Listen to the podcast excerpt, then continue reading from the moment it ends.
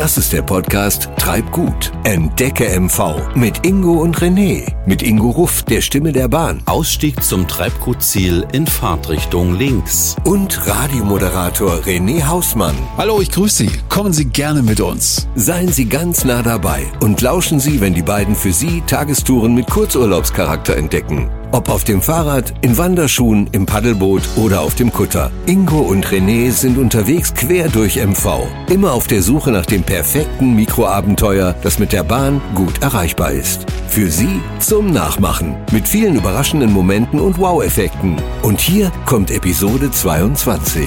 Seien Sie gespannt. Ein herzliches Hallo an alle Flachland-Tiroler und Landratten aus dem RE5 von Neustrelitz in Richtung Norden. Es ist wieder Zeit, den Rucksack zu schnüren und sich auf die Socken zu machen. Wir starten wieder in ein neues Mikroabenteuer ins Blaue, ohne zu wissen, ob wir eher den Bademantel oder die Wanderstiefel brauchen. Oh, der feine Herr klingt so hoch motiviert. Na klar. Also Ingo, ich glaube, das Jungbrunnenwasser aus der Elisabethquelle bei Schloss Willigrad zeigt Wirkung. Wie viel hast du davon getrunken? Auf alle Fälle genug, um wieder an den Start zu gehen, nach unserem letzten Ausflug an den wundervollen Schweriner See. Und ähm, übrigens danke für die Kommentare in den sozialen Netzwerken. Das leckere Walnussöl, das wir in der Ölmühle der Schlossgärtnerei getestet haben, das scheint ja richtig gut angekommen zu sein. Oh, die weite Welt ruft. Okay, Superman, was sagt die Leitstelle? Da kam doch eben eine Nachricht rein, oder? Guten Morgen, Jungs. Ich bin's Gabi von DB Regio Nordost.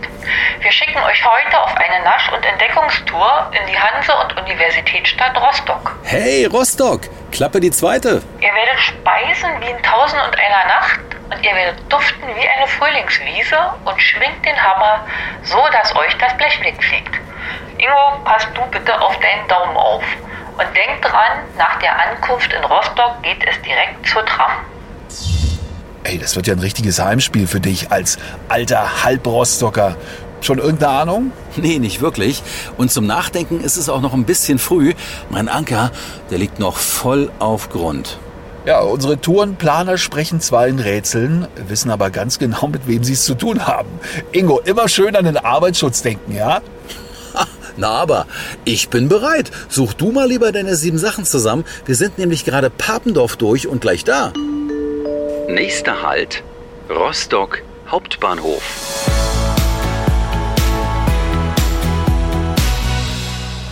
Guten Morgen, Rostock. Die Stadt erwacht und wir freuen uns auf die Überraschungen, die uns heute erwarten. So, Ingo, wo müssen wir lang? Der Bahnhof ist ja sowas wie dein zweites Wohnzimmer, oder? Ja, kann man so sagen. Ich habe hier voll die Peilung, denn hier bin ich Kapitän und Achtung, jetzt geht's hart Steuerbord. Los geht's zur Tram. Komm.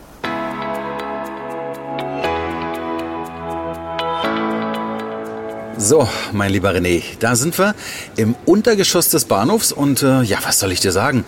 Dieser Bahnhof ist für mich immer ja, wie ein Stück nach Hause kommen, auch wenn sich hier eine ganze Menge verändert hat. Ähm, ja, bevor wir hier noch sentimental werden, lass mal unsere Tourenplaner für gute Laune sorgen. Wenn du dein Handy schon nicht hörst, ja, dann muss ich das eben machen. Finger weg!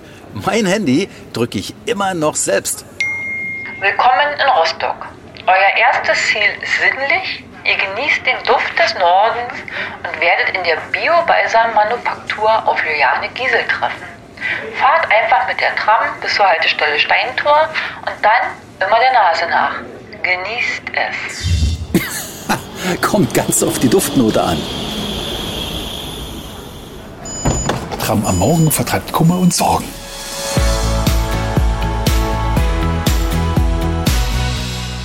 So, da sind wir. Hier steht herzlich willkommen bei Biobalsam. So freundlich wussten die, dass wir kommen. Auf geht's durch dieses Portal. Aber guck mal, wo geht's jetzt wirklich lang? Hier kann man einmal rechts und einmal links lang gehen. Also ich schaue nach rechts, da kommt doch schon jemand. Da stehen auch Regale. Hallo, Sind Sie Hallo. Juliane? ich bin Juliane, hallo. Juliane Giesel. Juliane Giesel, genau. Ich bin die Inhaberin. Herzlich willkommen bei Biobalsam Naturkosmetik. Wenn man hier reinkommt, der erste Eindruck, hier werden Emotionen freigesetzt, merke ich gerade. Ja. Was heißt denn das hier eigentlich Biobalsam Naturkosmetik? Ja, wir sind ein Fachgeschäft für echte Bio- und Naturkosmetik.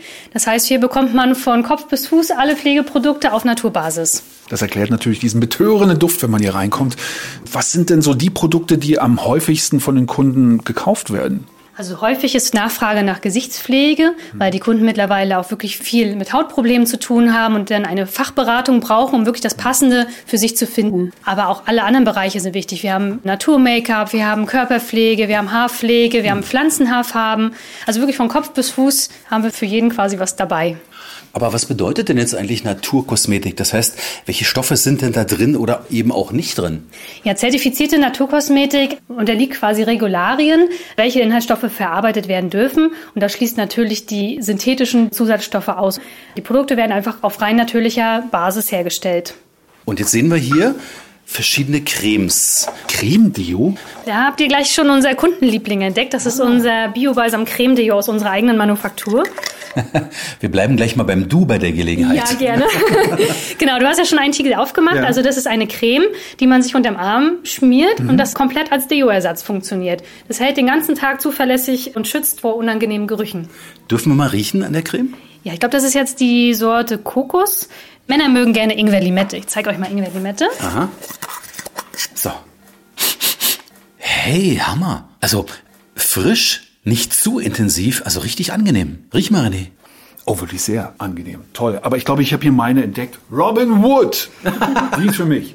Wonach riecht denn Robin Wood nach Holz? Holz. Es Nach ist Holz ein waldiger, holziger Ja. Duft. Genau. Genauso Auch eher für die Herren konzipiert. Oh, ist ja auch voll der Burner. Ja. Und genauso wirkungsvoll wie ein Deo? Also ich kenne ja Deo meist mit Aluminium versetzt, aber das findet man hier sicherlich nicht. Genau, also wir haben keine Deos mit Aluminiumzusätzen aus Überzeugung. Es kommt ohne aus und wirkt auf natürliche Weise, dass es einfach die Bakterienbildung verhindert und dadurch keine Gerüche entstehen können. Und welche Stoffe haben in der Naturkosmetik noch Hausverbot? Oh, da kann man zum Beispiel Mikroplastik nennen, man kann Duft, Farben, Konservierungsstoffe synthetischen Ursprungs nennen, Silikone, alles, was auf Mineralölbasis hergestellt wird, also auch Paraffine, das hat alles Hausverbot. Ingo, schau mal hier, was ich entdeckt habe. Moment, komme. Ein großer Leiterwagen, zwei Etagen, obendrauf eine Menge Seifen, vermutlich auch selber hergestellt. Was sehe ich da hier? Mandelseife, Ostseebrise. Was haben wir da noch? Eine farbige Seife, blau, weiß, rot. Rostock heißt sie, mit dem Greif drauf gedruckt. Gülden. Genau, ist das echtes Gold? Das sind Goldpigmente, auch auf natürlicher Basis. Die stempeln wir in die Seife rein, weil unser Wappen von der Hansestadt Rostock ist ja in den Farben Blau, Weiß, Rot und hat einen gelben Greif im Wappen. Und das haben wir versucht nachzustellen mit diesem goldenen Stempel, den wir da in diese blaue Seifenmasse reindrücken. Wonach schnuppert denn Rostock? Ja, das äh, hätte tatsächlich öfter mal gefragt. Die lustigste Antwort war meines Kunden, äh, riecht die denn nach Abgasen? Aber doch hier nicht, mit der Nein, Naturkosmetik. Unsere Seife natürlich nicht. Die riecht kräuterig frisch, ein bisschen zitronig. Da ist zum Beispiel auch Melissenöl mit drin. Also eher eine frische Hand- und Körperseife. Die stellt ihr selber her, diese Seife? Wo macht ihr das? Gibt's hier einen kleinen Lagerraum oder eine kleine Alchemistenküche? Gegenüber von unserem Ladengeschäft haben wir unsere Naturkosmetikmanufaktur, eine gläserne Manufaktur, in der man auch von außen gut zuschauen kann. Und da entstehen unsere ganzen Naturkosmetikprodukte, die wir selber herstellen. Ach, das ist der Raum links, den wir vorhin schon beim Richtig. Eingang entdeckt haben. Okay. Gibt zwei Seiten hier bei uns im Haus. Gehen wir mal rüber.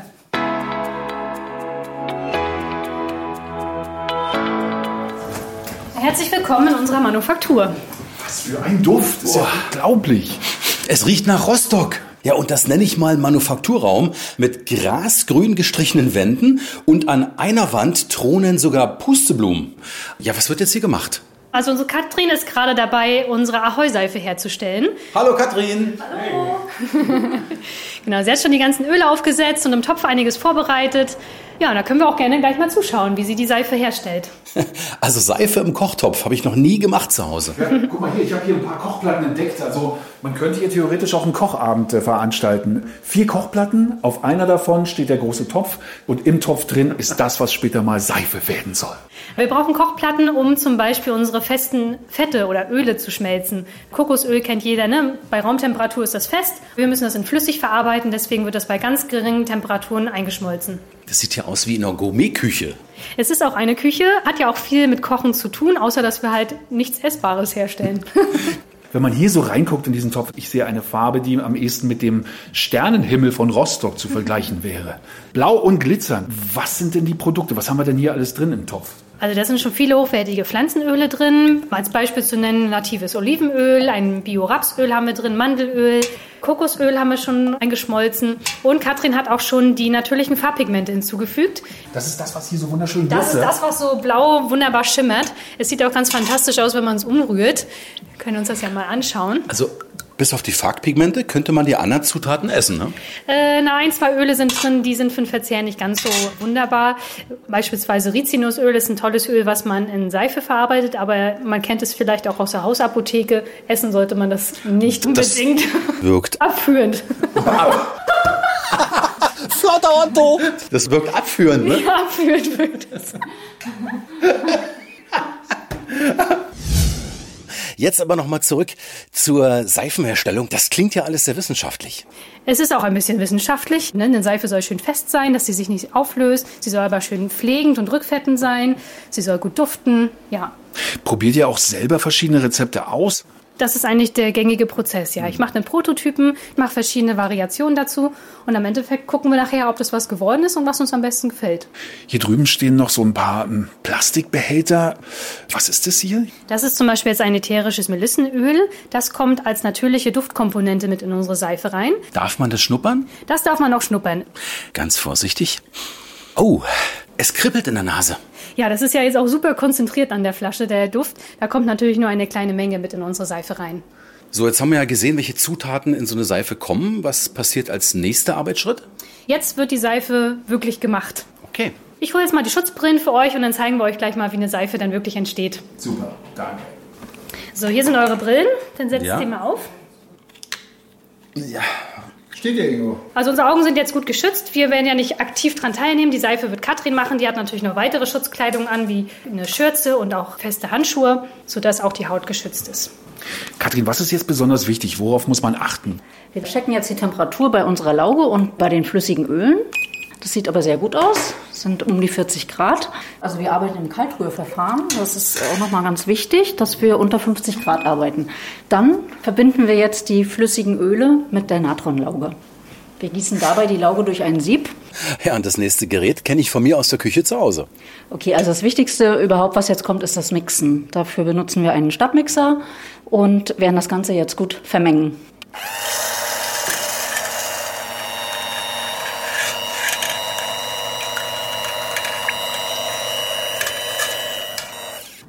Das war's oder was passiert jetzt? Ja, jetzt gibt Katrin noch die Mischung mit den ätherischen Ölen dazu. Denn eine Ahoi-Seife ohne Duft wäre nur halb so spektakulär. Und dann wird die Seife auch schon in unsere große Form gegossen. So, alles ist verrührt und die Form steht gleich neben dem Topf und die hat eine Größe so von schätzungsweise 30 mal 20 Zentimetern. Ich glaube, ein bisschen größer ist sie, aber es kommt schon ganz gut hin. Aber da passen stolze sieben Kilo Seife rein. Ja, und äh, jetzt muss die aushärten? Genau, also jetzt hat ja die Seife eine Textur, ich würde sagen, von einer schönen Kartoffelsuppe vielleicht. Genau, die wird jetzt reingegossen und innerhalb von zehn Minuten ist sie dann nachher schon stichfest, wie man sich vielleicht so einen festen Quark vorstellt. Und dann bleibt sie noch ein bis zwei Tage in der Form drin und dann hat sie die Textur ungefähr von Butter, die aus dem Kühlschrank kommt. Dann wird sie geschnitten, aber sie muss dann noch trocknen und reifen. Sie soll ja schön hart werden. So ein bisschen wie Käse, der muss ja auch liegen und reifen, oder? Ein bisschen vergleichbar, richtig. Riecht nur besser. Schmeckt aber nicht so gut. Eine kurze Frage noch zum Schneiden. Wie wird das denn gemacht? Wie können wir uns das vorstellen? Mit einem großen Messer vermutlich ja eher nicht. Es gibt extra Seifenschneider. Das sieht ja eher aus wie so ein großer Eierschneider. Kurz zur Erklärung. Diese Stellschrauben hier oben sehen so ein bisschen aus wie von einem Gitarrenhals und drunter tatsächlich auch Gitarrenseiten. unfassbar. Und das ist Ja. tatsächlich von der Gitarre. Die Gitarrenseiten werden ganz doll gespannt, man hört es. Ach, wie. Und dann Damit wird die die- Seife nachher als Block hier reingelegt und der Bügel runtergezogen und dadurch wird die Seife so in gleichmäßige Stücken geschnitten. Und wie kommt dann der Anker da rein, also das entsprechende Logo? Dann haben wir kleine Holzstempel und einen Gummihammer und dann wird es da tatsächlich einfach reingehämmert. Hier steht eine Kiste Seife auf dem Tisch. Blaue kleine Seife. Was passiert damit? Ja, ich wollte euch mal zeigen, wie die Ahoi-Seife in fertig quasi aussieht nach der ganzen Reifezeit. Dann muss sie natürlich per Hand noch verpackt werden. Ihr könnt gleich mal mit anfassen und gleich ein bisschen uns unterstützen und was einpacken. Ja, gerne. Dann setzt euch mal hin. Ich schneide euch mal was von der Etikettenrolle ab. Denn als ersten Schritt müssen die Etiketten natürlich erstmal gestempelt werden, denn wir brauchen auf jedem Produkt die Chargennummer und auch ein Mindesthaltbarkeitsdatum. Dann hast du zwei Stempel gleich hier. Ich habe zwei Stempel. Einer ist für das Mindesthaltbarkeitsdatum, das kommt in die obere Reihe. Und ein Stempel steht für die Chargennummer, der muss darunter gestempelt werden. Und dann könnt ihr ja gleich mal versuchen, das Feld so gut zu treffen, wie wir es mittlerweile können, nach den vielen tausend Seifen. Wer soll anfangen? René, mach du doch einfach mal den Anfang. Okay. Hier haben wir Wenn es um Stempeln den, geht. Ja, hier ist der Stempel fürs Datum. Wie rum ist er richtig? Einmal andersrum, sodass du die Schrift vorne sehen kannst. Okay. Genau. So ein bisschen wie im Werkunterricht. Ich hoffe, es klappt. Achtung. Ja, ja, ja, ja, ein bisschen daneben. Ein bisschen ganz schön daneben. Also es muss genau das weiße Feld getroffen werden. Ansonsten kann der Kunde das nachher gar nicht richtig lesen. Was hat René gemacht? Er hat nur halb ins Feld gestempelt. Habe ich noch einen zweiten Versuch? Natürlich. Okay, das ist jetzt die Chargennummer. Einmal wieder andersrum drehen den Stempel. Okay. Und dann versuchen, mittig darunter zu stempeln. Mittig ist meine Herausforderung. Jetzt gib dir mal ein bisschen Mühe, René. Ja, ich streng mich an, mein Lieber. Ich gebe hier alles. Ich will ja schließlich mal meine Lehrlingszeit äh, mit einer Gesellenzeit beenden.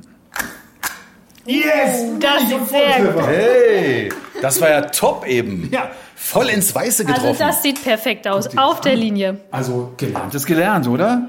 Hätte ich Chancen, hier bei euch eine Rolle zu spielen? Du kannst gerne gleich anfangen. Wir haben jede Menge zu tun. Dabei. so, was machen wir jetzt damit? So, das lassen wir ein bisschen trocknen. Währenddessen, wir haben hier noch die Kraftpapierkartons. Alle unsere Seifen werden nämlich plastikfrei verpackt. Die Kartons müssen auch vorher zusammengefaltet werden, bevor die Seife da rein kann. Das können wir ja gleich mal zusammen machen. Ich gebe dir mal einen kleinen Stapel. Okay. Dann zeige ich mal, wie das funktioniert. Also eine Seite müssen wir uns vorfalten. Und dann stellen wir uns die geöffnete Schachtel hin, damit wir da später die Seife reinlegen. Wer möchte denn gerne Seife in die Kartons einpacken? Ingo, mach du das. Du Ingo, gut, ich hole dir dann mal Handschuhe. Ach ja, siehst du? Man darf ja das Produkt nicht einfach so anfassen. Weiße Handschuhe. Gummihandschuh wohlgemerkt, wie vor einer OP. Dr. Ingo Ruff, kurz bevor er tätig wird. Die Operation am offenen Seifenkarton. Ja. Bei so ein bisschen Egon Olsen, Panzerknacker ist auch noch mit dabei. Handschuhe, sitzen, perfekt. Perfekt. Dann kannst du dir gleich mal unsere schöne blaue Ahoi-Seife schnappen und gleich mal in einen Karton reinpacken. Nummer eins. Toll. Ja, aus. drei Kartons haben wir noch. Schon ein bisschen was vom Fließband-Style. hier. Ja, Nummer zwei. Also ich glaube, mit Ingo können ganz große Chargen produziert werden. Ja.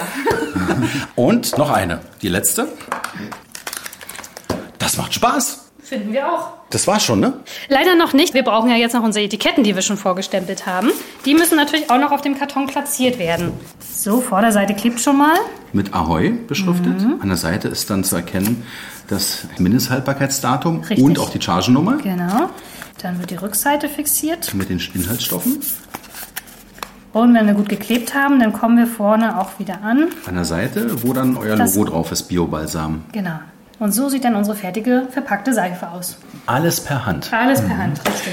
So, jetzt sind wir aber durch, ne? Jetzt haben wir die Seife verpackt. Richtig, wir haben quasi jetzt die letzten Schritte gemacht. Also es ist ein langer Prozess, bis so eine Seife fertig ist. So, wo geht's denn jetzt für uns hin?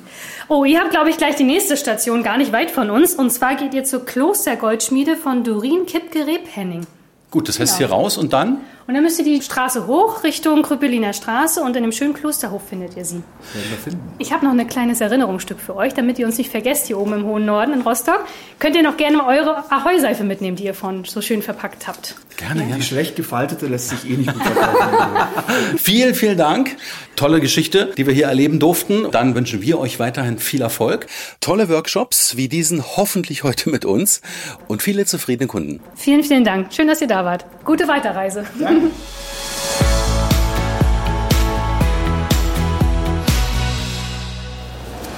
so, Ingo, wie lange sind wir gelaufen? Zehn Minuten vielleicht? Ja, das kommt hin. Von der Biobalsam Naturkosmetik sind wir jetzt über die Kröpeliner Straße gelaufen, dann direkt vorbei am Brunnen der Lebensfreude. Vor uns jetzt die Uni Rostock und hier links daneben ist das Kloster zum Heiligen Kreuz mit der Schmiede, wo wir uns ja melden sollen. Guck mal, da drüben im Wind bewegt sich ein Schild, auf dem steht Klostergoldschmiede. Also ich glaube, Ja. hier sind wir richtig, oder? Genau das ist es. Dann gehen wir mal rein, ne? Okay. Oh, der Wind weht, mein Lieber.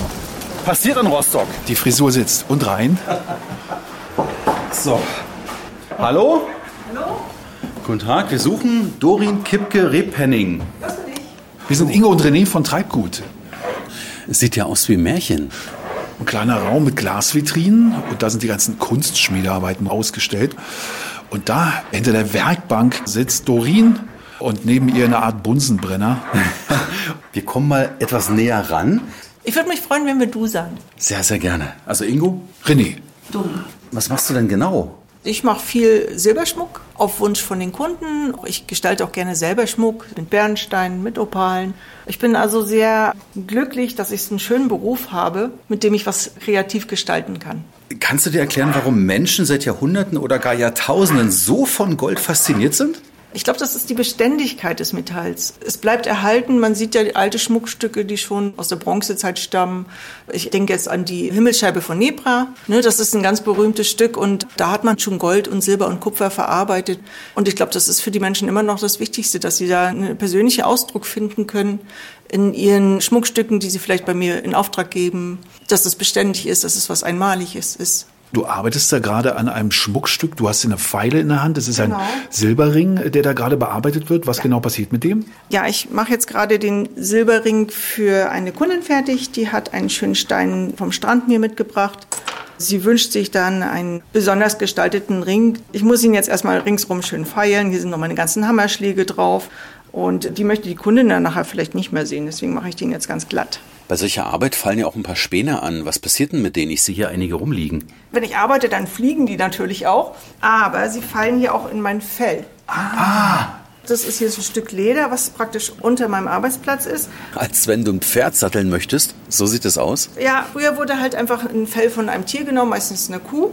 Und da war hier unter der Seite, wo das Leder ist, eben noch das Fell dran. Und heute nur noch reines Leder. Werden diese Späne dann weiterverarbeitet in irgendeiner Form? Also jetzt, meine Silberspäne sammle ich nur. Also ich kann die weiterverwenden. Die schicke ich dann alle paar Jahre mal ein, werden frisch gereinigt von der Scheideanstalt und dann sind sie wieder bei mir. Jetzt ist es natürlich immer eine sehr persönliche Anfertigung, die du hier machst. Worin unterscheiden sich denn deine Anfertigungen von industriellen Produkten? Ja, die industriellen Produkte werden ja fast nur gegossen in hundertfacher Ausfertigung.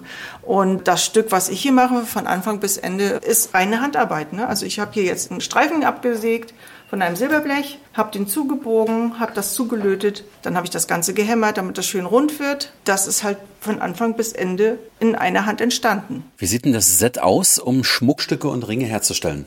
Ja, Set siehst du hier, hier schon ist bei mir eine Säge, dann ist hier ein Schaber, Pfeile, Schmirgel, Klemmpinzetten zum Löten. Löten ist für mich wichtig, da haben wir diese schöne Flamme und damit werden dann die Schmuckstücke geschlossen. ne? Also wenn ich den Ring jetzt zugebogen habe, ist ja noch eine kleine Lücke und da wird das Lot dann eingefüllt sozusagen durch die Hitze der Flamme.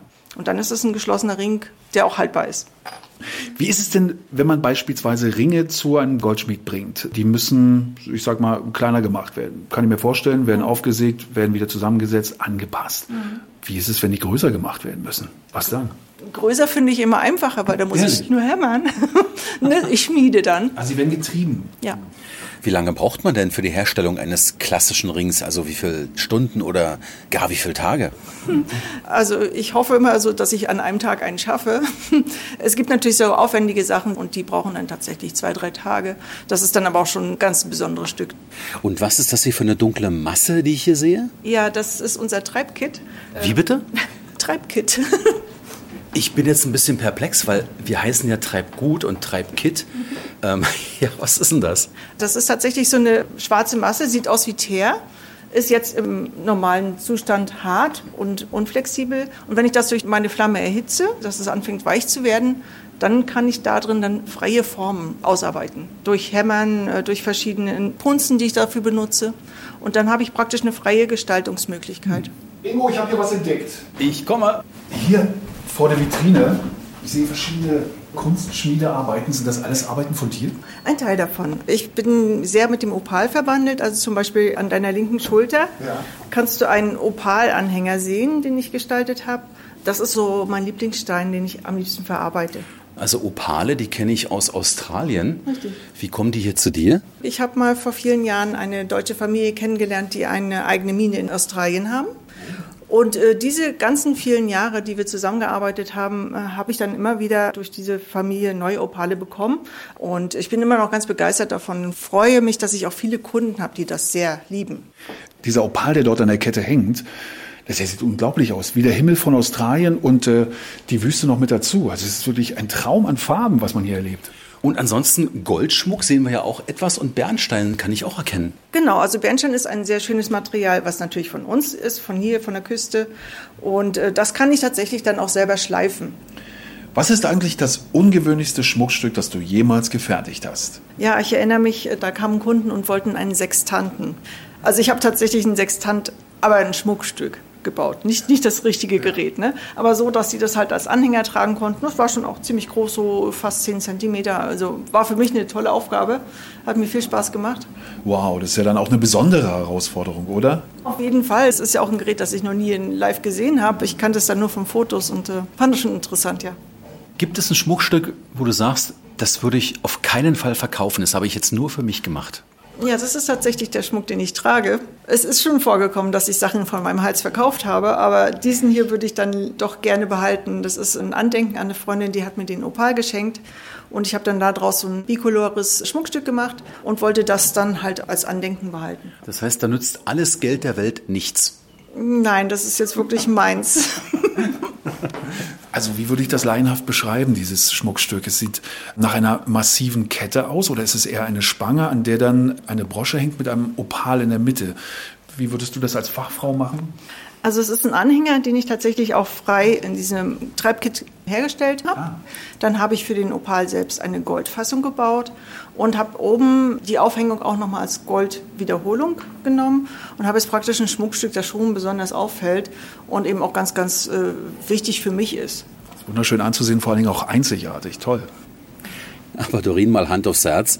Wir haben ja eben über Gold gesprochen. Wo sind denn hier bei dir die ganzen Goldbahnen gelagert, die du dann flüssig machst und bearbeitest?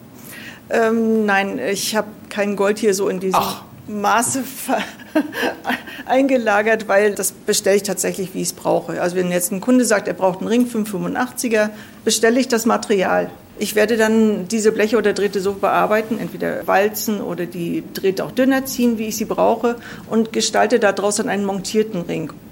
Jetzt wissen wir ja, dass im menschlichen Körper auch Metalle durchaus vorhanden sind, also wie Zink oder Eisen, aber Gold bestimmt nicht, oder? Auch Silber und Gold sind im menschlichen Körper möglich zu finden. Wirklich? Wirklich. Also ich habe jeden Tag Silber und Gold an den Händen und ich schätze mal, ich habe eine ganze Menge auch in meinem Körper. Wer kauft denn mehr Schmuckstücke? Männer oder eher Frauen? Also ich glaube, die meisten sind Frauen. Mhm.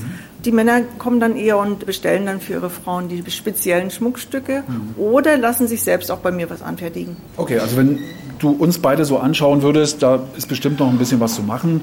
Äh, der eine Opal, der andere vielleicht Blech. Also welcher ist eher der Blechtyp? Also wir sind ja sehr schmucklos momentan zumindest, ne? Ja. Aber ich glaube, ihr könntet auch gut einen schönen Opalschmuck tragen. Als Ohrstecker, vielleicht als Ring. Oder so wie mein Mann, der hat so ein Bolotai an. Ein Bolotai, habe ich noch nie gehört. Was ist das? Ja, das ist eigentlich der Ersatz für eine Krawatte. Es besteht aus einer Lederschnur mhm. und daran ist jetzt praktisch ein Schmuckstück, das die beiden Schnüre vor der Brust zusammenhält. Und das benutzt man jetzt als Schmuckelement für einen Mann. Es kommt auch aus Amerika. Das haben die Cowboys häufig angehabt. Kommt mir auch sehr bekannt vor, gerade aus alten Westernfilmen, ne? Genau. Also wenn ich das so sehe, dieses Handwerk in der Gesamtheit, ich finde es ausgesprochen toll und faszinierend. Könnten wir beide das in irgendeiner Art und Weise noch erlernen oder ist da der Zug abgefahren? Also ich glaube, ihr könnt es gerne mal ausprobieren, damit ihr das Gefühl bekommt, was man mit dem Metall so machen kann. Und dann könnt ihr vielleicht kleine Ginkgoblätter aushämmern. Probieren wir es mal? Da fällt mir Goethe ein. Das Gedicht vom Ginkgo-Baum. Ja. Hier ist ein kleiner Platz frei. Ingo kriegt einen Hammer in die Hand. Ich glaube, Arbeitshandschuh, Helm, Schutzbrille, all das brauchen wir, wenn er hier loslegt. Haben wir sowas da? Brauchen wir nicht. Okay, brauchen Die wir nicht. Finger sind in Sicherheit. Dann probieren wir es. Ja. So, hier sind kleine Beutelchen und da drin sind die Ginkgo-Blätter aus Kupfer. So, meine Auszubildende damals hat ganz viele vorbereitet. Und ihr könnt daran jetzt weiterarbeiten. Hier sind schon die Maserungen eines Ginkgo-Blattes eingearbeitet worden und vermutlich ist es auch das, was wir jetzt hier machen sollen, oder? Was ihr machen könnt. Ich klebe euch hier mal so ein kleines doppelseitiges Klebeband auf den Tisch, Warum muss da Klebeband hin? weil sonst rutscht das so doll. Ingo kann sich da jetzt ein Blatt aussuchen und könnte das dann jetzt hier aufkleben. Ich nehme mal das hier. Also ich habe jetzt noch ein Blanko Ginkgo-Blatt ohne Maserung. Das lege ich hier rauf. Genau. Hier habt ihr zum Abgucken nochmal, wie lang die Streifen gezogen werden. Also nochmal zum Verständnis, ich schlage nicht nur auf den Minimeißel, sondern ziehe dann diesen auch bewusst zu mir, damit eine Linie entsteht. Aha. Wenn du noch mehr versuchst zu ziehen, Mit dem Ziehen ist es gar nicht so einfach, René. Ja, ja, ja, ja. du brauchst etwas weniger raufzuhauen.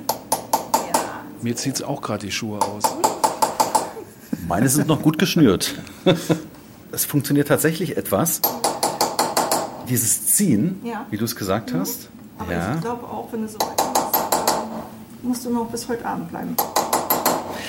Wollen wir mal die Dorin das schnell mal Wie? machen lassen? Einfach um zu sehen, wie man sowas ganz schnell machen kann und vor allen Dingen mit geübter Hand. ja, ich dachte, ich war schon sehr schnell, aber wahrscheinlich nicht. Dorin, dann übergebe ich mal an dich. ja.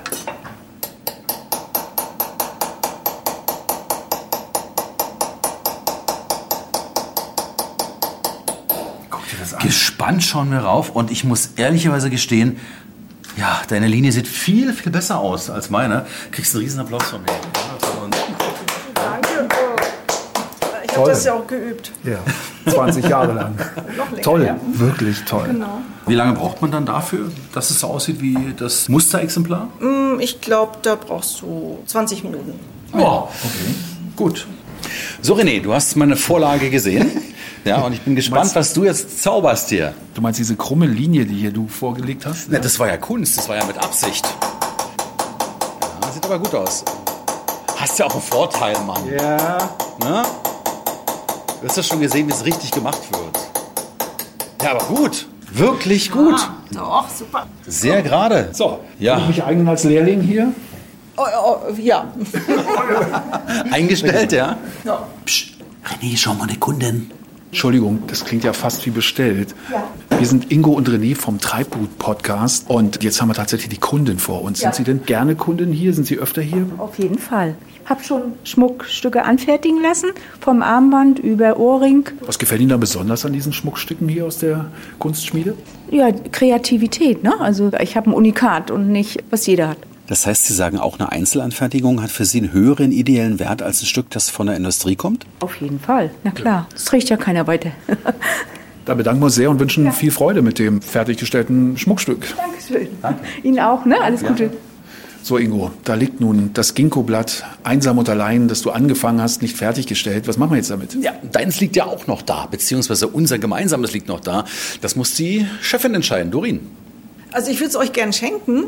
Es ist natürlich jetzt noch ein bisschen unvollständig. Vielleicht habt ihr Lust, das mal in eurer Freizeit noch weiterzumachen. Ja, das machen wir. Darauf kannst du einen Schluck Gold nehmen. Wir wünschen dir auf alle Fälle immer ein glückliches Händchen und möge dieses besondere Kunsthandwerk immer erhalten bleiben. Ja, danke. Das ist ein schöner Wunsch, weil ein bisschen äh, am Aussterben ist er schon, der Beruf. Dann wollen wir einfach hoffen, dass sich zukünftig möglichst viele Jugendliche für diesen tollen und spannenden Beruf begeistern können. Dorin, wo geht's für uns hin? Ihr werdet erwartet von Martina Wegener von Eat the World zu einer Nasch- und Entdeckertour. Viel Spaß dabei. Das klingt toll. Ja, danke schön.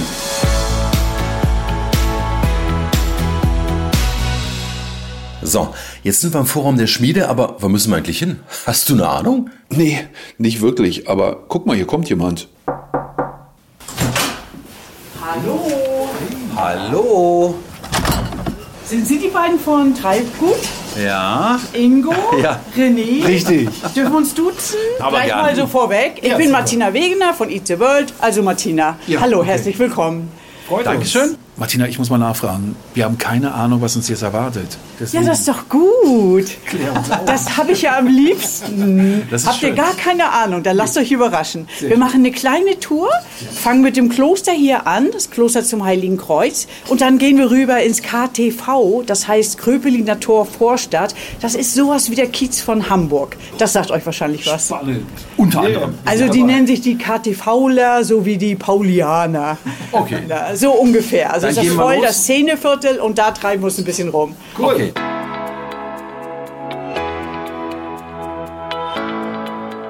Also wir gehen jetzt erstmal in den Klosterhof und diese alten Häuser, das werden wir gleich auf dem Plan sehen, die sind immer noch genau so wie vor, ich sag mal, 500 Jahren. Ne? Und das Kloster selber ist 1270 gegründet worden. Das soll gegründet worden sein von Königin Margarete von Dänemark. Da gibt's die Legende, dass sie von Dänemark zum Papst nach Rom gefahren ist, um Buße zu tun, weil ihr verstorbener Mann so viele Kriege geführt hat. Und sie wollte ihn gerne nachträglich von Sünden befreien lassen. Und hat's geklappt? Äh, ja, der Papst hat ihr vergeben Ja. und er hat ihr eine Reliquie mitgegeben. Und zwar soll das ein Splitter vom Kreuze Jesu Christi gewesen sein. Den hat sie dann ganz ehrfürchtig mitgenommen. Und dann auf dem Rückweg vom Papst wollte sie Verwandte besuchen. Sie war mit einem König verheiratet, der aus Schleswig-Holstein kam. Ne, und hat sie auch Verwandte hier in Rostock gehabt. Die waren auch alle befreundet. Und dann ist sie in der Warnow schiffbrüchig geworden. Und sie und ihr Hund, das war das Wichtigste überhaupt, ihr kleiner süßer weißer Hund, die beiden sind mal gerade soeben an die Warnow ans Ufer gekommen und gerettet worden. Mann. und das hat sie als Wink des Schicksals gesehen und hat gedacht, oh, mit dem Splitter, den sie gerade vom Papst gekriegt hat, da soll sie jetzt genau hier ein Kloster gründen. Und an dieser Stelle sind wir jetzt hier. Also das war ein Zisterzienserkloster. Es waren anfangs 30 Nonnen hier. Später wurden es immer mehr, weil das so attraktiv war. Jeder wollte gerne hier im Kloster leben. Und dann mussten die es auf 60 begrenzen, weil mehr Platz hatten sie nicht. Was kann man eigentlich heute hier sehen? Heute ist es ein Museum. Und zwar ist es seit 1980 ein Museum. Aber die letzten Damen, die hier im Damenstift gelebt haben, auch die Domina, also die Herren, die hatten lebenslanges Wohnrecht. Und die letzte ist tatsächlich erst 1981 gestorben. Und vorher konnten sie da auch nicht ran an die Räumlichkeiten. Du hast gesagt, da ist heute ein Museum drin. Was wird da ausgestellt? Oh, ganz viele verschiedene Sachen. Einmal gibt es eine ganz neue Ausstellung über die Stadtgeschichte Rostocks, praktisch vom Mittelalter bis 90er Jahre. Ne? Dann gibt es eine historische Spielzeugausstellung, Münzsammlung und Zinnengeschirr. Also man kann sagen, für jeden was dabei. Absolut, ist ein sehr, sehr interessantes Museum. Wo geht's jetzt hin für uns? Wir gehen hier einmal ums Kloster rum, Richtung Kröpeliner Tor.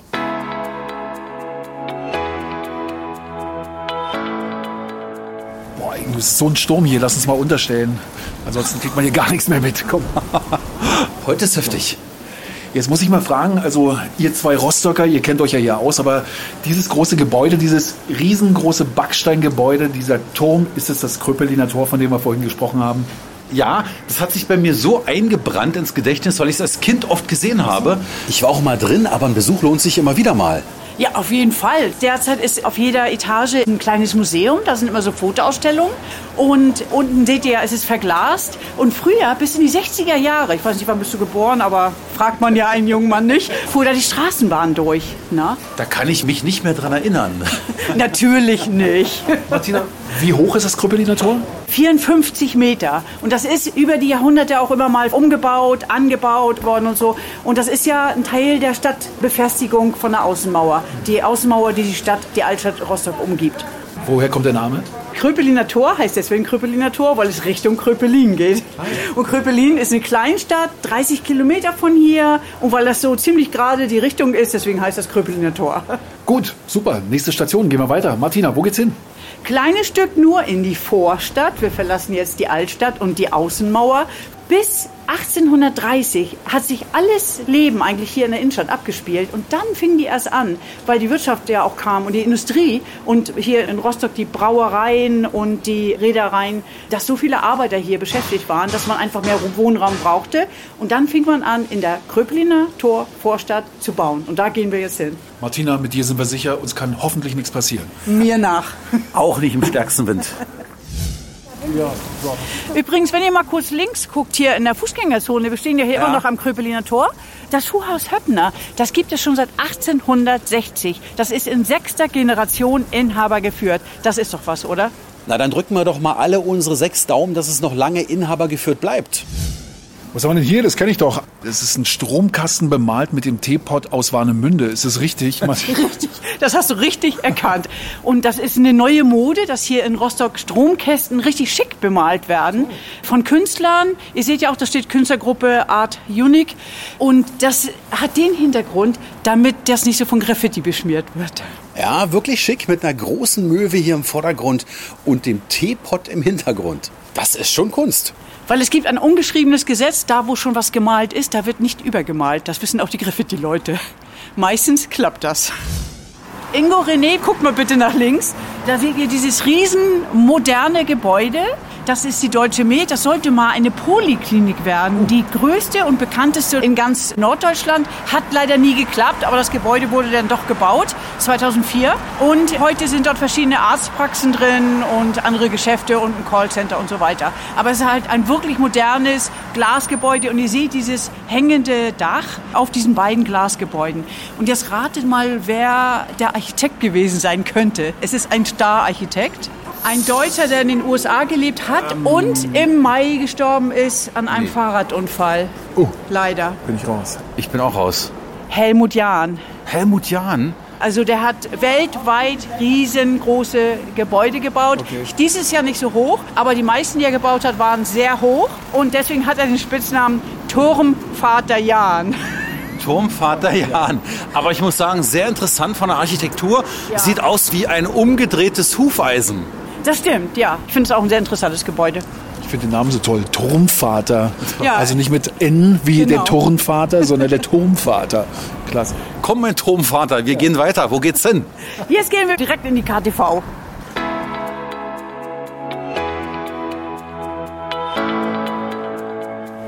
Also jetzt sind wir ja hier in der KTV, hier fängt das an und von hier geht es immer weiter Richtung Norden, an der Warnow lang, Richtung Warnemünde.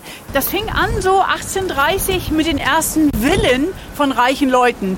Die Räder, die Brauereibesitzer, die wollten nicht mehr so in einer Altstadt wohnen, die wollten ein schickes Haus mit großem Garten haben und dann fingen die an, sich hier Villen zu bauen. Und bevor die Villen gebaut wurden, gab es hier nur Wiesen, Äcker, Gärten, Fischteiche und ein paar Bauern und Müller und so weiter. Hört sich romantisch an. Ja. War das vielleicht auch? Und die Müller zum Beispiel, die wollten auch, dass das so bleibt. Und die hatten ja ihre Fischteiche. Und dann fing aber die Stadt an, Stadtrat hat die ein bisschen hintergangen. Die haben dann plötzlich die Fischteiche zugeschüttet, damit das nicht mehr alles so morastig und feucht ist, weil die das als richtiges Baugebiet hier haben wollten.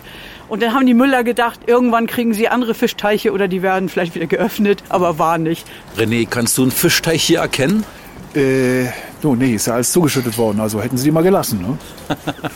Das Einzige, was noch daran erinnert, ist, dass es hier eine Straße am Fögenteich gibt. Existiert nicht mehr. So, wir stehen jetzt hier am Doberaner Platz und wir gehen jetzt zu unserer ersten kulinarischen Überraschung. Hey, Es gibt lecker Essen, ich freue mich. Endlich, ne? ich auch, René.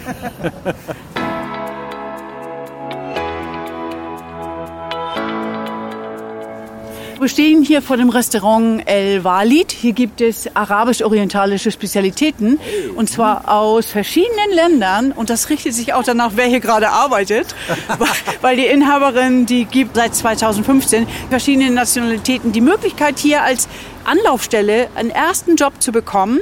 Deswegen ist hier auch ein häufiger Wechsel und die können auch nicht alle immer perfekt Deutsch, das werden wir vielleicht gleich merken, aber die bringen ihre Kochkünste aus dem jeweiligen Land mit ein. Toll.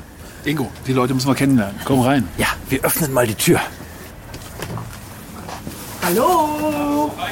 Hallo. Es duftet. Es gibt hier einen kleinen Gruß aus der Küche. Das ist Falafel aus Kichererbsen. Mmh, Falafel schmeckt immer gut. Ja, darf ich euch so Hype vorstellen? Der arbeitet hier im El Wali. Hallo, so hype. Hallo. Hi. Erstmal vielen Dank für den Gruß aus der Küche und für den leckeren Tee. Fantastisch. Gerne. Was ist das für Tee? Passe mit Minze. Ach, klasse. Oh, riecht frisch. Prost. Ja, wir probieren mal. Ja. Oh, der ist wirklich frisch. Herrlich. Und das Aroma der Minze, toll, Ja. muss ich sagen. Es ist ein Restaurant, es ist typisch eingerichtet. Die Tische sind ja sehr traditionell. Hä? Ja, das sind alte Paletten, die hier aufgearbeitet wurden, aber richtig schick und liebevoll gemacht, ausgegossen mit, äh, Mit Kichererbsen, guck mal. Ja, tatsächlich. ja und oben drüber dann irgendwelchen Lack, um das Ganze zu versiegeln. Sieht toll aus, sehr erfinderisch. Klasse. Das ist schon eine tolle Idee. Oh, Martina, was bringst du denn Schönes? Und zwar kriegt ihr jetzt einen Teller vorgesetzt. Bitte schön. Oh, danke. Ihr beide. Mit Hummus und Falafel und Salat. Das ist Petersiliensalat mit Limone angemacht. Der ist mega lecker. Danke. Guten Appetit. Ebenso. Danke. Uh, Mann, so Hype. Hat ja echt lecker geschmeckt. Übrigens, ich kenne aus der arabischen Küche auch Dessert, das ist mit Rosenwasser versetzt. Gibt's das hier auch? Ja, das heißt Sahlab, warme Milch mit Zimt und Rosenwasser. Sehr lecker. Man isst es und duftet auch noch gut danach, oder? Sehr gemütlich hier, macht Spaß hier drin, Ja, absolut. etwas zu probieren, zu sitzen, sich zu unterhalten. Es sind verschiedene Bilder von Speisen hier an der Wand und da kann man sich so ein kleines Rezept für zu Hause schon mal abschreiben. Martina, du hast uns vorhin erzählt, du gehst so gerne essen. Was isst du hier am liebsten? Also in Hummus kann ich mich reinsetzen. Und Baba Ganoush. Was ist das? Das ist Auberginenmus. Oh. Klingt alles sehr gesund. Ja, ist auch gesund, absolut. Also meine Freundin, die lebt in Israel zum Beispiel und die isst sowas jeden Tag und die ist richtig gesund. Ja, Gut, dann wissen wir, wo wir das nächste Mal hingehen. Genau. So, Hype, vielen, vielen Dank für die Möglichkeit hier zu kosten. Ja, war sehr, sehr lecker. Danke für das nette Gespräch und äh, alles Gute für euch. Tschüss. Illa lecker. Martina, wo geht's denn jetzt für uns hin? Martina kann nicht, Martina hat den Mund voll. Ja, ich habe den Mund, Sie ist noch beim Essen. den Mund voll Hummus, Entschuldigung.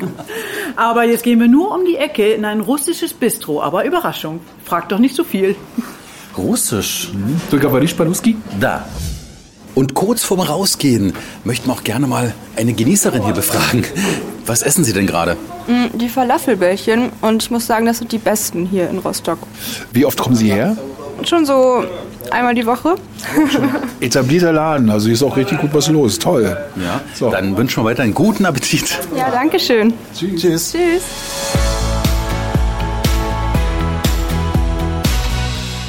Ich hoffe, ihr seid nicht schon total satt. Das war ja schon so lecker eben. Aber jetzt stehen wir hier vor dem Arbat, russisches Bistro, und da gehen wir jetzt mal rein und lass uns überraschen, was die für uns haben. Der Russischunterricht in der dritten war nicht umsonst.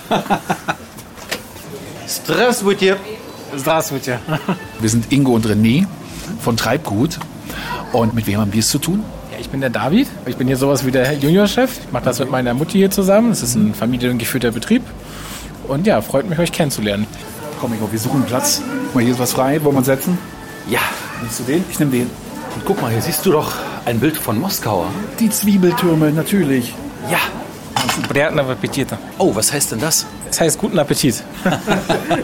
Was haben Sie uns gerade gebracht? Also das hier sind Pelmeni. Das ist eine traditionelle russische Speise. Gekochte Teigtaschen. Bei uns mit Schwein und Rind serviert. Gibt es aber auch mit Hähnchen. Und das Weiße, was Sie auf dem Teller sehen, das ist Metana. Das ist sowas wie Schmand, saure Sahne. Das wird immer dazu serviert, dazu gegessen. Ne? Sehr lecker, die Teigtaschen. Oh ja, angenehm.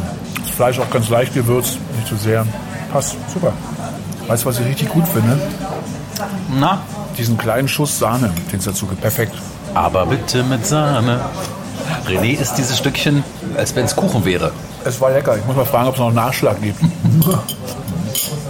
Und wie hat es euch geschmeckt? Oh Mann, das war super. Ja, es war ein Gedicht. Pelmeni haben wir gegessen. Wie werden die zubereitet? Also die Pelmeni hier machen wir bei uns selber. Die werden auch wirklich per Hand geknetet. Da ist praktisch einfach nur ja, gemischtes Hack. Dann wird da ein bisschen Zwiebeln, da sind ein Bällchen reingerollt und dann wird das halt so mit den Däumchen ne, umknetet und dann hat man da so einen kleinen Teigball. Die frieren wir dann ein und wenn sie dann jemand bestellt, wird er einfach in kochend heißes Wasser reingeworfen und das Wasser noch gut gewürzt und das war eigentlich schon alles. Dann werden sie rausgeholt. Wir machen noch ein bisschen zerlassene Butter drüber, frisches Dill und dann servieren wir das traditionell mit der sauren Sahne. Gibt aber auch Leute, die mögen das nicht so gerne. Da haben wir auch Alternativen wie Senf oder wie Knoblauchdip. Machen wir aber auch selber hier. Welche sind weitere russische Spezialitäten? Bei den Fleischgerichten Schaschlik. Wir marinieren das Fleisch selber. Das wird dann langsam gegrillt, dass das auch richtig schön zart und saftig ist. Oder was auch bei unseren vegetarischen Kunden sehr beliebt ist, sind Vareniki. Das ist sowas wie das vegetarische Pendant zu den Pelmeni. Die gibt es zum Beispiel mit Kraut und Pilzen, mit Quark und Kartoffeln, mit Spinatfeta. Es gibt bei euch auch Fisch, sehe ich gerade hier auf der Karte. Was bei uns jetzt traditionell russisch wäre, wäre der eingelegte Hering. Also Seljotka nennt man das bei uns. Was man hier vielleicht eher so als Matjesfilet kennt in der Art, aber schmeckt doch ganz anders. Das wird dann in so einer Öllake auch eingelegt und ähm, sonst haben wir halt auch noch Fischbuletten. Die machen wir auch bei uns selber. Nichts Dickes, sage ich mal, aber der Geschmack ist doch recht anders als das, was man hier im europäischen Raum kennt. Ne? Okay, ich frage jetzt mal für Ingo, weil ich habe mit sowas normalerweise überhaupt nichts am Hut. Süßspeisen. Was geht denn da bei euch besonders gut? Ja, Süßspeisen haben wir zum Beispiel unsere Napoleon-Torte, unsere hauseigene. Das ist ein ganz besonderer Kuchen. Laut einer Legende wurde er nach Napoleon benannt, als Russland damals den Krieg gegen Frankreich gewonnen hat, den Feldzug gegen Napoleon. Aber ob das jetzt so stimmt, sei jetzt mal dahingestellt. Alles, was ich sagen kann, dass die Torte wirklich sehr lecker ist. Das ist ein Schichtkuchen und zwischen der Schicht ist eine Buttercreme-Kondensmilchcreme. Die ist sehr, sehr beliebt. Und sonst haben wir aber auch warme Speisen, so wie Silniki. Silniki, das sind so eine gebratenen Quarkkeulchen. Die sind auch sehr beliebt und das ist vielleicht etwas, was man hier vielleicht nicht so kennt. Was trinkt man hier denn bei euch? Außer Wodka. Außer Wodka und russischem Bier haben wir auch ein Getränk da, das nennt sich Kompot. Das ist ein Getränk, was man aus Trockenfrüchten oder vielleicht auch aus gefrorenen Früchten oder auch aus frischen Früchten aufbrühen kann. In Russland darf das eigentlich zu keiner Mahlzeit fehlen. Ne? Dann bleibt uns zu sagen, Balschoi Spasiba. Oh, du Angeber. gelernt ist gelernt. es Bolschoje Spasibo. Richtig, David? Äh, Richtig, das stimmt, ja. Hey, selber du Angeber. Freut mich sehr, dass ihr hier wart. Und dann wünsche ich euch noch eine weitere schöne Tour hier in Rostock. Dos Vidania.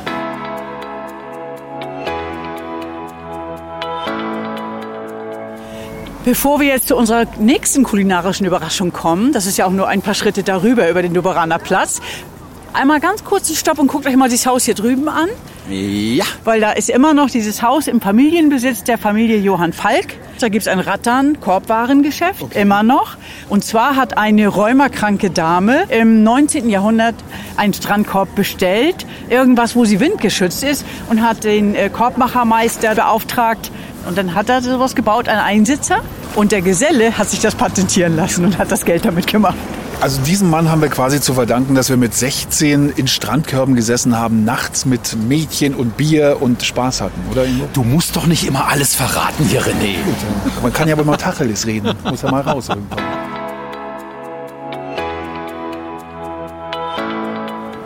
Martina, was ist denn das für ein Gebäude hier vorne? Hier steht groß Liebreiz dran und was ist das, ein Elch da oben links?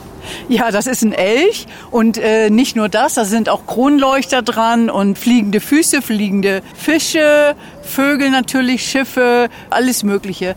Das hat eine Frau, die ist Restauratorin, die hat es im Auftrag für den Bauherrn umgestaltet. 2013 hat sie das gemacht. Eigentlich wollte er das nur renovieren, das Haus ganz normal mit Stuck, klassisch. Und dann kam die und hat ihn kennengelernt und meinte, sie macht ihm da was ganz Schickes draus. Und jetzt das Fotoobjekt hier in Rostock. Das ist ja so rosa und das Haus heißt Liebreiz, weil das Geschäft hieß Liebreiz. Dann haben sie das ganze Haus Liebreiz genannt. Das verdient ja richtig Aufmerksamkeit von außen. Da gehen wir jetzt rein. Dort ist ein Café und eine Boutique.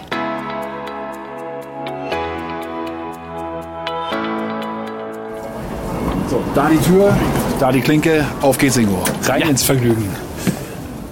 Hallo. Hallo. Guten Tag.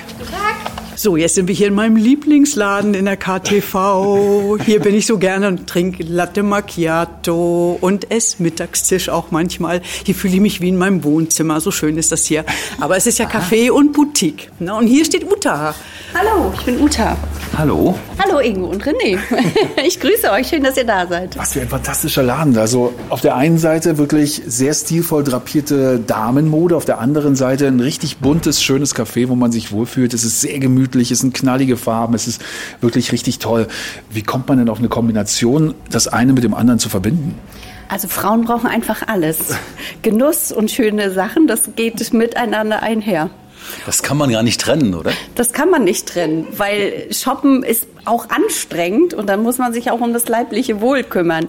Und wenn man das eine nicht braucht, dann braucht man auch einfach nur mal das andere. Aber Shoppen kann auch für Männer, für begleitende Männer anstrengend sein. Für die gibt's auch was Schönes. Eine bequeme Couch, Espresso. Ingo, riech mal. Es duftet hier nach frischem Kuchen und das nicht von ungefähr. Oder kann es sein, dass da hinten irgendwie gerade in einem Backofen Kuchen zur Welt gekommen ist? Quarktorte mit Baiserhaube. Oh, jawohl, ich hab's gewusst. Wenn ich hier rüberschaue in die Damenabteilung, was findet denn die Dame von Welt hier?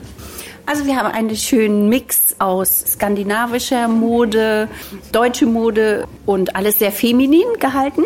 Rostocks Frauen wissen, dass man sich hier für schöne Anlässe gut anziehen kann, ohne gleich ein Vermögen ausgeben zu müssen und einfach für jeden Tag, für Alltag, für gute Laune und jede Stimmung etwas Schönes und Besonderes bei uns zu finden.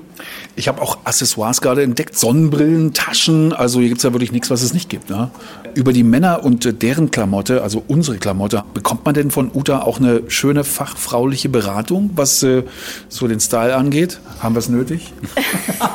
Ihr seht toll aus, Jungs. Frauen sind emotionaler als die Männer. Deshalb verkauft sich das natürlich viel leichter. Und wenn eine Frau haben wollen hat, dann hat sie einfach mal haben wollen. Ja, es unterscheidet doch ein bisschen von den Männern, die vielleicht eher praktisch veranlagt sind. Einige Damen habe ich gerade gesehen, die als Gäste auch hier sind, haben gerade sogar ein bisschen gelacht über uns. Ja, ob unsere Mode zeitgemäß oder gut aussieht. Darf Ingo, ich? Ingo, Ja? die Dame hinter dir, die gerade Latte Macchiato und ein schönes Stück Kuchen da vor sich hat, die möchte dir mal was sagen. Wie unsere Mode aussieht, ja? Sag nicht unsere, sag deine. Um Gottes Willen, nein. Ich möchte nur was zu dem Laden sagen, nicht zu ihrer Mode. Aber ich komme hier seit zehn Jahren regelmäßig in diesen Laden, immer wenn ich nach Rostock komme. Ich bin eigentlich aus Berlin, da gibt es ja auch viele schöne Läden, aber nicht so etwas. Und ich komme extra hierher, um die Mode anzugucken und dabei Latte Macchiato zu trinken. Also ich bin beeindruckt, muss ich sagen, ja, dass Sie extra aus Berlin hierher kommen. Das heißt, es gibt kein vergleichbares Geschäft. Nein, ich kenne keins. Es gab dieses Modell mal im Prenzlauer Berg, ist aber schon eine Weile her. Und diese Gemütlichkeit und dieses Gastliche und diese bestimmte Sorte Mode. Es ist ja auch nicht irgendwas. Und dann kommt dieses Willhaben-Gefühl. Und das kann man umso besser bekommen, wenn man dabei nicht so eine fette Jacke anhat und schwitzt, sondern man kann das hier alles ablegen, noch eine Tante oder eine Freundin mitbringen, dann in Ruhe gucken. Na, ist das ein Kompliment, Uta? Das ist totaler Seelenbalsam, aber das ist doch über all die Jahre immer wieder eine Bestätigung, dass es genau richtig ist. Essen, wir reden hier so viel über gutes Essen und äh, genießen. Ich sehe hier auf dem Tisch ein Stück Baiser-Torte. Eine Quarktorte mit Baiserhaube. Kann es sein, dass die für mich ist und nicht für Ingo? Wenn Ingo dir was abgibt. Doch für mich. Dann haben wir eine That's by Chocolate. Das ist wirklich Schokoladentorte mit Himbeeren und Mousse au Chocolat. Und das sind so viele Kleinigkeiten, frisches Baklava und selbstgemachte Pralinen oder Vanillekipfel oder manchmal auch Chocolate Cookies. Und auch für verschiedene Geschmacksrichtungen und auch Genussrichtungen haben wir auch ein paar vegane Sachen mit im Programm. Als auch das Eis gibt es auch in einer veganen Variante. Ja, ich sehe gerade, hier gibt es eine richtige Eismaschine. Genau, die kleinste Eismanufaktur der Welt. Jeder Gast kriegt sein eigenes Eis frisch zubereitet. Darf ich da mal hingehen? Natürlich, komm mit. Renny, komm mit. Bin dabei. Was gibt's denn hier für eine Auswahl? Hier sieht's ja mächtig bunt aus, muss ich sagen. Hier steht dran 365 plus. Das soll heißen, dass man wirklich alles miteinander kombinieren kann. Und auch hier ist die Vielfalt ziemlich grenzenlos. Ihr findet hier vorne die gefrosteten Früchte und hier oben in den ganzen Boxen seht ihr Nüsse, Kokant, Kokosnuss.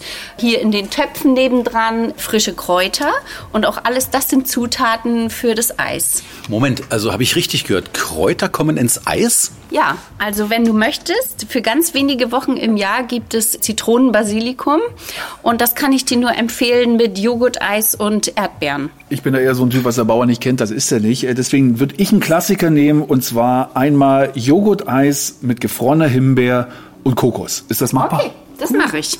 Moment, und ich nehme dann gleich das Basilikum, hast du angesprochen. Das interessiert mich vor allem. Erdbeere und Zitronenbasilikum Gerne. in Joghurt-Eis oder in der veganen Variante? Ähm, Joghurt-Eis. Alles klar. Die Basis kommt hier in den Trichter Mhm. und dann kommen die gefrosteten Früchte mit dazu. Und jetzt zupfe ich hier noch zwei Blätter Basilikum ab und das kommt alles hinein. Und dann geht es schon los.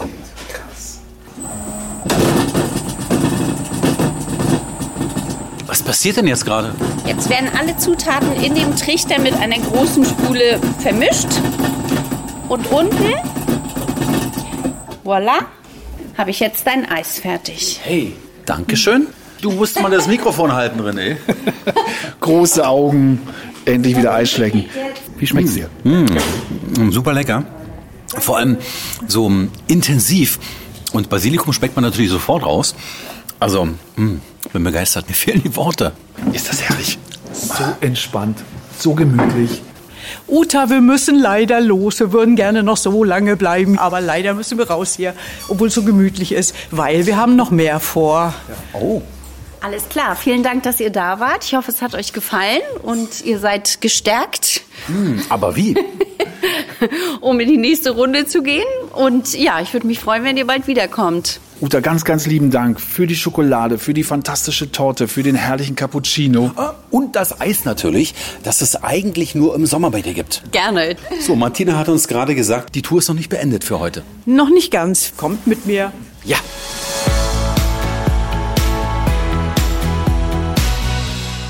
So, raus sind wir aus dem Café, aber wir sind nicht so weit gekommen, ne? Wir müssen auch nicht weit gehen. Es spielt sich alles hier im KTV ab. Hier ist der Bär los. Und das war schon immer so. Jetzt ist es ja Szeneviertel. Aber früher war es hier ganz schön verrucht. Da ging das hier ganz schön heiß her. Au. Und jetzt möchte ich euch noch jemand vorstellen, der sich mit Verkehr auskennt. Mit Nahverkehr. Oh. Also nicht, was du jetzt denkst. Guck nicht so, Ingo. Also wirklich, ne? Das ist Herr Falke vom VVW. Ich übergebe euch. Hey Nico. Hallo. Ja, wir kommen gleich zu dir. Aber erstmal möchte man noch verabschieden ganz herzlich Martina Wegner. Martina, vielen, vielen Dank für die spannende Führung durch die Stadt, für die spannenden Geschichten und all das, was wir heute lernen durften. Es hat uns einen Riesenspaß gemacht. Dankeschön dafür. Mir hat's auch Spaß gemacht. Ich hätte euch noch drei Stunden mehr was erzählen können. Vielleicht ein anderes Mal. Über mein geliebtes Rostock. Liebe es weiter. Ja, okay. Danke für alles. Hey Nico, wir kennen uns. Ja, hallo Ingo, ich glaube, wir kennen uns von früher. Ja, hätte ich nicht gedacht, dass wir uns am heutigen Tage auf dieser Tour treffen, aber freut mich. Okay, ihr zwei Buddies, dann grätsche ich hier mal dazwischen. VVW habe ich gerade gehört. Was bedeutet das? Ich kenne das nicht. Ja, kurz und bündig. VVW heißt Verkehrsverbund Warnow. Wir sind ein Zusammenschluss von Verkehrsunternehmen. Wir organisieren zusammen und führen den Nahverkehr gemeinsam durch. Und daher sind wir ein Verbund. Und der Name Warnow, ganz kurz erklärt, ist ein Fluss, der durch unsere Region fließt und oben im Norden in Warnemünde in der Ostsee mündet. Wo kann ich denn jetzt innerhalb des Verkehrsverbundes hinfahren? Welche Ziele, welche Ausflüge kannst du denn empfehlen? Also der Verkehrsverbund Warnow umfasst ja quasi die Hansestadt Rostock und den Landkreis Rostock. Und mein persönliches Ziel ist natürlich immer das Ostseebad Warnemünde. Als Mitarbeiter, der sich ja im Grunde genommen tagtäglich mit Fahrgästen beschäftigt, welche waren denn die außergewöhnlichsten Fahrgäste? Die außergewöhnlichsten Fahrgäste sind skurrile Gruppen, die vielleicht zum Feiern mit einem Bollerwagen Ja. Richtung Boulevard fahren. Es gibt aber auch einen jungen Mann aus Rostock-Ebershagen, der einen Kakadu hat und der wurde auch schon des Öfteren mal in der Straßenbahn gesehen und auf dem Boulevard und ist natürlich der absolute Hingucker, wenn er so ein Kakadu auf der Schulter von einem Fahrer sitzt und die Leute, die freuen sich, wenn sie sowas mal erleben dürfen. Ja. Weißt du, was Fahrgäste meistens zu vergessen in Bussen oder Bahnen? Gibt es da ein paar prominente Beispiele? Na, vielleicht nicht unbedingt prominent von der Person her, von der Sache her gibt es natürlich alles, was man als Mensch, als Fahrgast vergessen kann. Unter anderem ein Kinderwagen, der schon mal vergessen wurde, zum Glück ohne Kind. Oder eine Kollegin vom Fundbüro sagte mir neulich, die haben ein Gebiss gefunden. Ein Gebiss? Ein Gebiss, auch ohne Person, wirklich nur das Gebiss. Also jetzt wissen wir, was die Leute bei euch in den Bahnen vergessen oder liegen lassen. Welche Strecken fahrt ihr denn ab? Beziehungsweise was kommt denn da eigentlich an Strecke zusammen übers Jahr? Also insgesamt, wenn man alle Strecken mal zusammen addiert, kommen im Jahr über 20 Millionen Fahrplankilometer zusammen. Und wenn man es denn dann mal runterbricht auf den einzigen Tag, sind es am Tag über 50.000 Kilometer, wo man dann sagen kann, der Verbund, der fährt pro Tag einmal um die Erde. Apropos Verbund, wie lange gibt es denn den Verbund schon? Ja, den Verbund, gibt es seit 1997. Also wir haben das Glück, dass wir im nächsten Jahr, in 2022, 25-jähriges Jubiläum feiern. Aber nichtsdestotrotz sind wir extrem jung. Wir sind ein junges Team und wir haben eine ganz tolle junge Fahrzeugflotte und ganz tolle junge und dynamische Fahrgäste.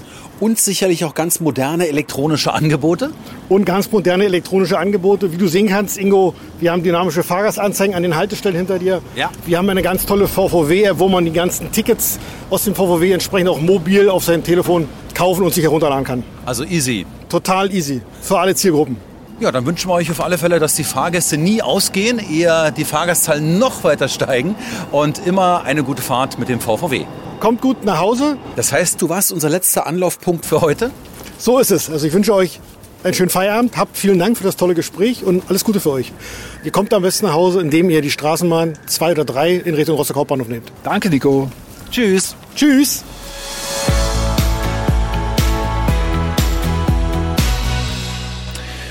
So, wieder angekommen am Bahnhof nach einem bewegten, ja und auch besonderen Tag. Ja. Zeit ein Fazit zu ziehen, das sich gewaschen hat. Ingo, wie sieht deine Bewertung aus?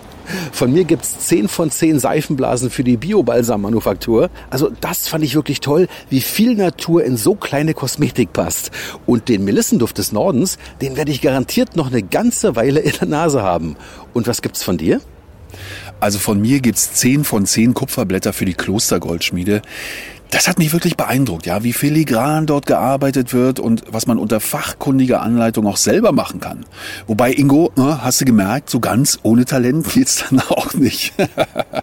Ja klar, dass du wieder sticheln musst, aber dafür kann ich gut kosten. Würzige Falafel, zarte Pelmeni oder der wunderbare Kuchen, den man uns auf der Tour in den Kaffeemund gesteckt hat. Ich sag dir nur, ein Träumchen. Ich merke schon, du bist ein Profi im Kosten. Übrigens, für weitere Ideen und Tipps können Sie unseren Podcast gerne nachhören. Das geht ganz wunderbar, kostenfrei im WLAN-Zugportal auf den Linien RB11 und RB12 oder im Netz unter zugportal.de slash mv. Ja, und noch mehr schöne Touren und Anregungen finden Sie auch auf unserer Ausflugsseite bahn.de slash das ist MV. Und wenn Sie keine Episode mehr verpassen möchten, dann abonnieren Sie uns einfach kostenfrei. Besonders freuen wir uns da über einen kurzen Kommentar und Ihre Bewertung in den sozialen Netzwerken. Das war's von uns. Lassen Sie sich ganz entspannt bis zur nächsten Episode treiben. Mal schauen, wo wir dann angespült werden. Danke fürs Hören, sagen Ingo und René. Ahoi!